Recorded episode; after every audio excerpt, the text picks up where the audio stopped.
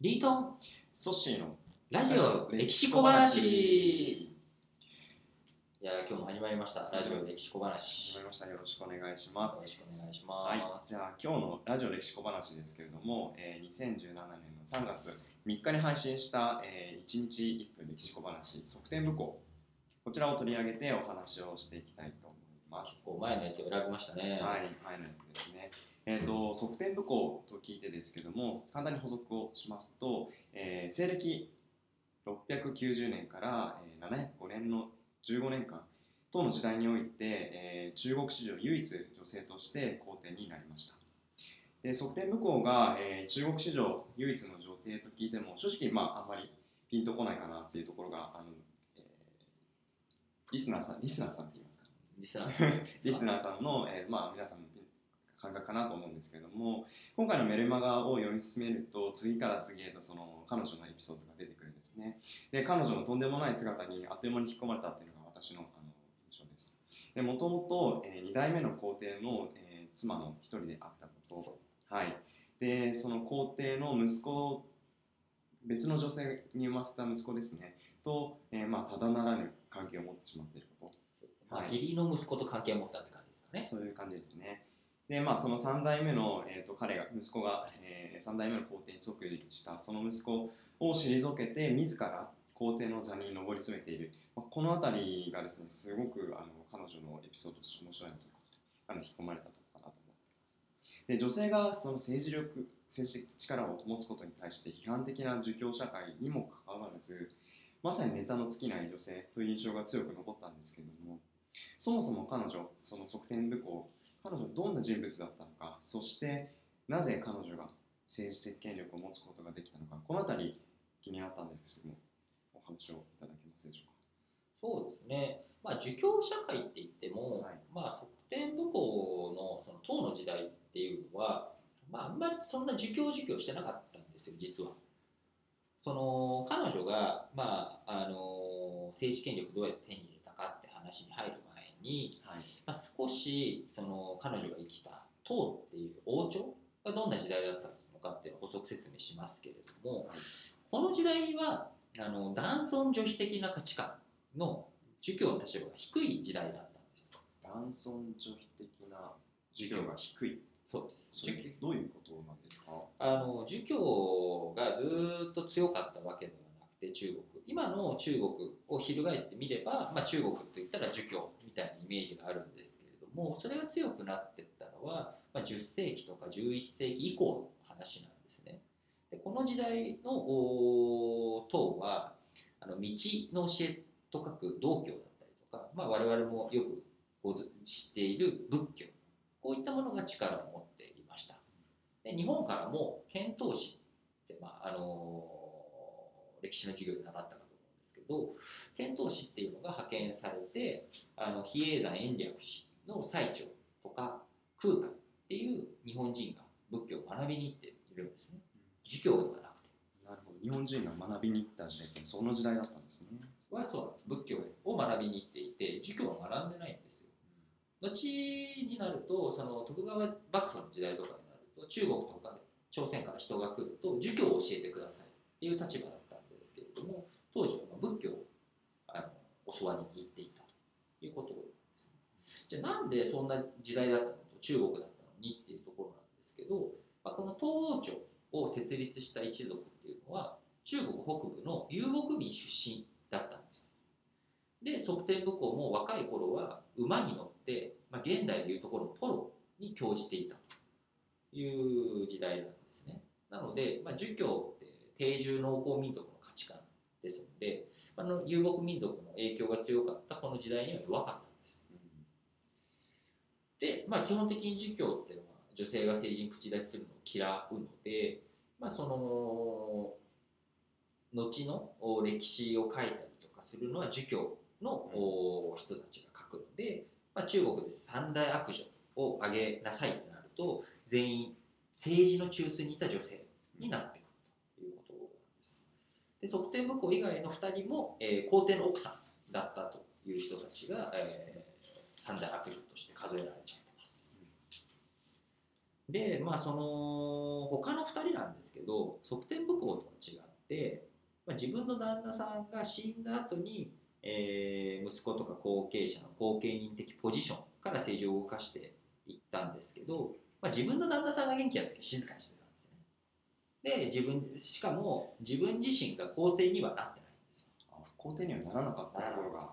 そなれなかったというかなれなかったというか。うん側天武功っていう人は、まあ、えーやはりそれをもってしてもやっぱりすごいこう特質な人だったと。で他の2人が権力を握ってた時代も、まあ、最初の1人はその儒教的価値観が広まる前の時代でしたし、えー最後の1人、まあ、間が側天武功なんですけど最後の1人が、えー出た時代っていうのはあの日清戦争とかので出てくるあの秦っていう時代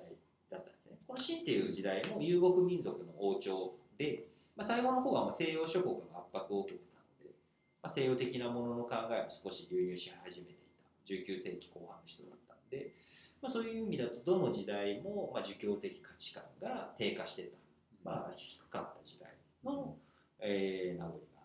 いうことなので、まあ、側天武功自身が政治権力を握れた理由の一つには、まあ、儒教的価値観これが低い時代背景っていうのが、まあ、見逃せないポイントかなと思ってます。なるほど、まあ、そういった時代的背景具体的なその儒教的価値観が低いということが政治権力獲得に大きな影響を与えているということはとても興味深いなというふうに思いました。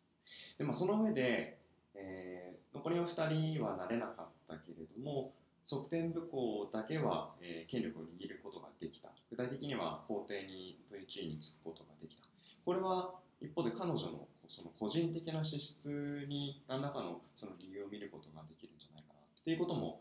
あるかなと思ったんでそのあたりは実際のところどうなんでしょうか？まあ、あの皇帝になれたなれなかったっていうのはやっぱり時代背景的なところが大きいんですけれどもこのどの3人もまあ政治権力を握れたあことには違いはないんですね。権力自体は握って行使はしていたと。いうことに間違いはないんですけれども側天武功の、まあ、じゃあ時代背景だけで彼女が権力を握れたかというと、まあ、当然彼女の個人的資質もあります。それは間違いない。で、まあ、彼女は結構策略家だったとかこう陰謀めいたことが得意だったみたいなことを、あの歴史書には結構書かれてるんですけどこれは側天武功が死んだ後に書かれてるんですよね。だからまあ彼女が権力を失った後に書かれてるんで多少悪口的な部分もあるのかなと思っています、まあ、頭がいい人だったっていうのは間違いないと思うんですけどやっぱり彼女の強みとして言えるのは人材を見抜く力人材を見抜くところに彼女の力が大きなものとして。大きなものとしてあって、その人材をモチベートした。うん。これがやっぱ彼女が権力を握り続けられた。彼女自身皇帝だったら15年間だけなんですけど、まあ、あの権力を行使していた時間。権力を使っ自分が最高権力者だった時代っていうのはもっとはるかに長いそれを時からこう長い時間権力を握り続けられたのは彼女自身だけでなく周りに優秀なスタッフを抱えられた。で優秀なスタッフを集めて来る時に彼女自身がちゃんと目利きができた。まあ今だったらどこぞの会社の採用担当としてぜひとも招き入れたいぐらい彼女自身がやっぱ人材を見抜く力っていうのはすごい強かった。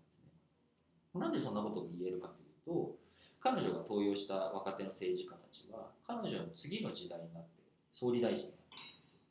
すよ。総理大臣になってるんですね。でもこれって実はすごい、あの一般的じゃないんですね。何が一般的じゃないかっていうと、わかります？側天武功が死んだ後の話なんですよ。はい総理大臣になったっていう。あと後の話。そ登用したのは側天武功なんですよ。彼女が、えーいなくなった後にそのまんまそのポストに居続けながらさらに昇進をしていったそういうことなんはいです。だから普通だとその権力者昔の話なんで権力者トップが変わっちゃったらしかも女帝だったのがいなくなって、まあ、本流に戻ったというか男性目線のお政治をやるんだっていうふうに劇的に、まあ、政権交代が起きたようなもんですよね。確かに儒教的価値観が低いと言いながらも全体としてはその男性が政治を握るっていう方向に戻したいそういった力も働いていそうですよね。もちろん働いていて結局それに戻ったんですね。うんで戻ったんですけど彼女が採用した人材はクビになってないんですよ。普通だと前近代だとそういう場合政権交代が起きると何が起きると思いますえー何を選挙？選挙なんてそんな仕組みはないので。ないですね。今だったら選挙で平和裏に政権交代って起きますけど、昔は殺し合いだったんですよ。殺し合い。なので粛清されて負けた人は牢獄にいるかあ墓場にいるかだったんです。なのに、はい。彼女が登用した人材たちっていうのはこうそのまんまポストを維持できた。異常だとと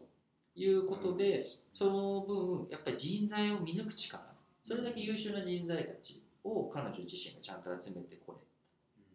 れ。で次の時代に生き残れるような人材たちだったっていうこと。これは間違いなく彼女の強み力だったっていうことは言えると思いま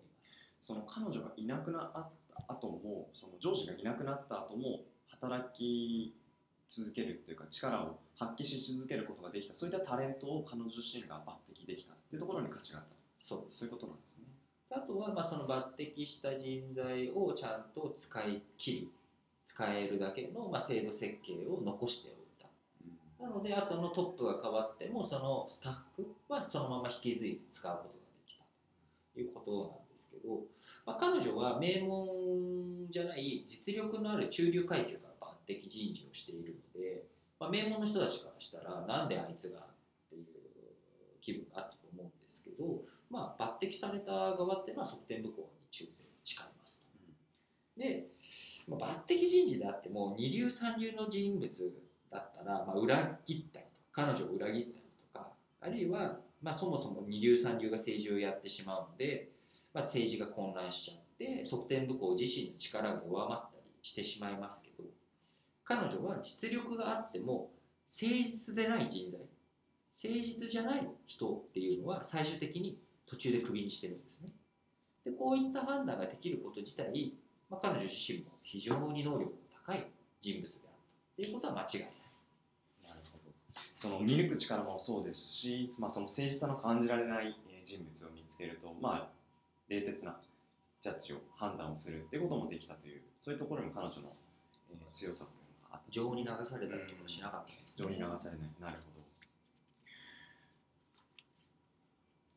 まあ、そういったその政治的政治権力獲得の背景に、まあ、彼女の人材という能力があったというのはすごく今日またこれまた興味深いなって感じに思ったんですけども。まあえっと彼女はその確かな人材を見抜く抜擢するっていったそういった力が、えっとあった。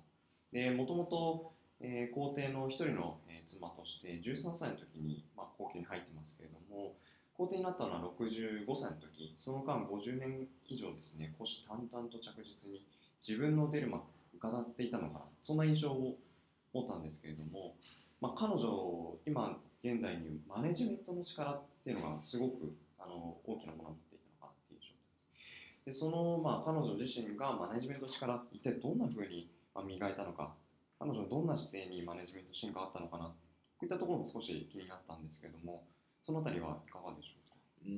んそうですね。まあちょっと一点だけ補足すると側転武功は、まあ、彼女が皇帝即位したのは確かに65歳の時なんですけど旦那さんがあの皇帝にいる時から旦那さんロボット扱いしてたカカア殿下だったので権力握ってたんですよね、まあ、財布の紐紐はもうあのお母ちゃんいうようなカカア殿下だったので彼女自身が妻としての最高位最高の位である皇后の座についた時点ではもうすでに権力ダッシュが達達成できていたと。そういいううことなので、まあ、20年くらいかけてっていう感じですかね。だからまあ結構早いんですよ。13で入って20年かけてなので、まあ、30代前半。うん。で最高権力掌握なので、まあ、昔のこととはいえまあ早い方かなとはいえ若いですよね。30代前半で前半で最高権力を掌握。掌握するので、まあ、僕らよりもまあ若いですし、うん。当時としてもまあ早い方だと言えます。でじゃあ彼女が、まあ、そんな若くしてでもありますし、まあ、その後も長いこと、まあ、優秀なタレント揃いをしっかりとこうモチベートして使うことができる、まあ、このマネジメント力をどうやって磨いたのかっていうと、まあ、これ非常に難しい質問なんですけれど確実なことは言えないんですが僕の個人的な見解意見としては、まあ、弱者の視点マイノリティの視点を忘れなかった。これを大切な点だとしてあげたいと思っています。というのも彼女自身低い立場から成り上がっていくんですけれども自分に仕えてくれてる人たちにすごくよくしてあげてるんですね。おごり高ぶることなくこう昔お世話になった人にまあ贈り物をしてあげたりとか、まあ、優しい声をかけてあげたりとか、まあ、そういったことが非常にあのしっかりできていた、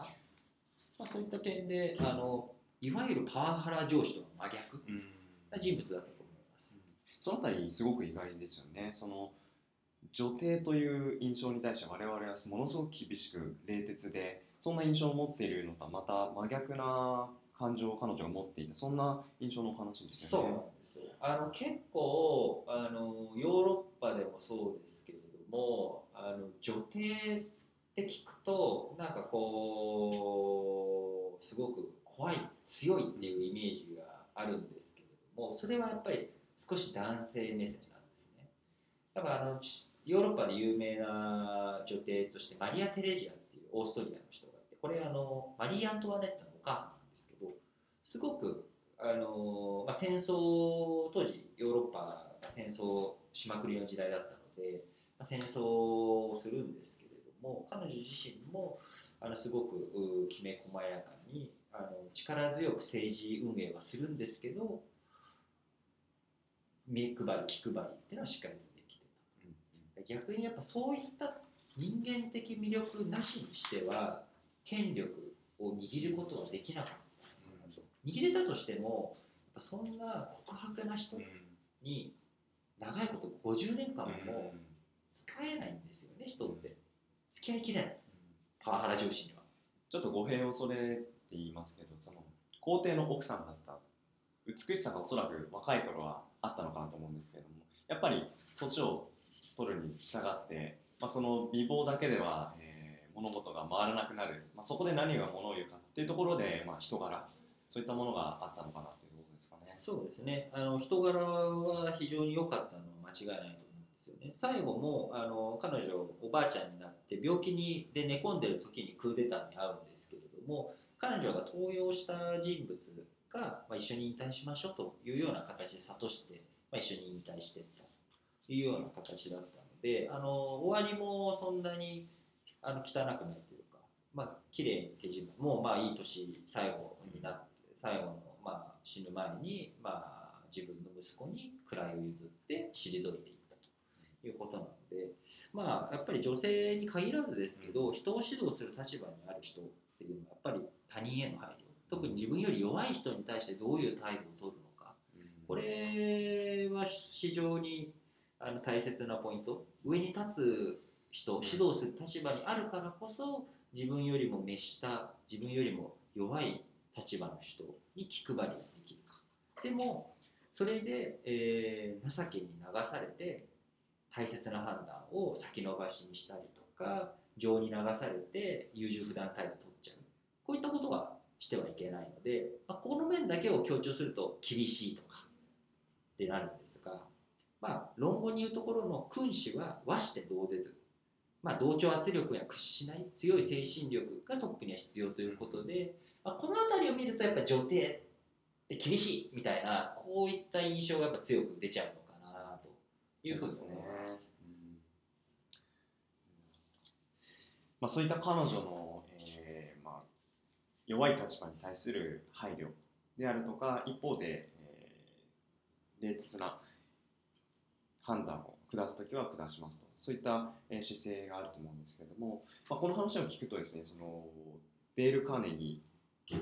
彼の言うその人の動かす三原則というのがありますけれども、まあ、人の立場に身を置く。まあ、この姿勢というのが側転武功彼女自身にも、まあ、すごく備わっていたものがあったとそんな風な印象を、え持ちますね。そのパワハラの上司であっても一時的な強制力っていうのはおそらく発揮できるんじゃないかなっていう気もしますけれどもじゃあ一生かけてずっとその力を行使できるかっていうとおそらく難しい。まあ生涯かけて優秀な部下をモチベートし続けた彼女自身もそうですけれどもやはり君子和紙同ぜず、まあ、これが必要だったというところは確かにそうなのかなっていう印象を持ちました。中国唯一の女帝と聞くと、まあ、冷徹で厳格な人物こんな印象を想像してしまいますけれどもやはり人としての魅力これも兼ね備えたっていうところは確実に間違いないと思います、はいとても魅力的な女性だったと思います、はい。ありがとうございます。本日のラジオ歴史小話は、えー中国の当時代唯一の女帝として活躍した側天武功について取り上げました。でこちら側天武功については1日1分歴史小話、えー24側天武功の方でも取り上げていますのでこちらも合わせてご覧になってください。以上本日のラジオ歴史小話でしたではまた次回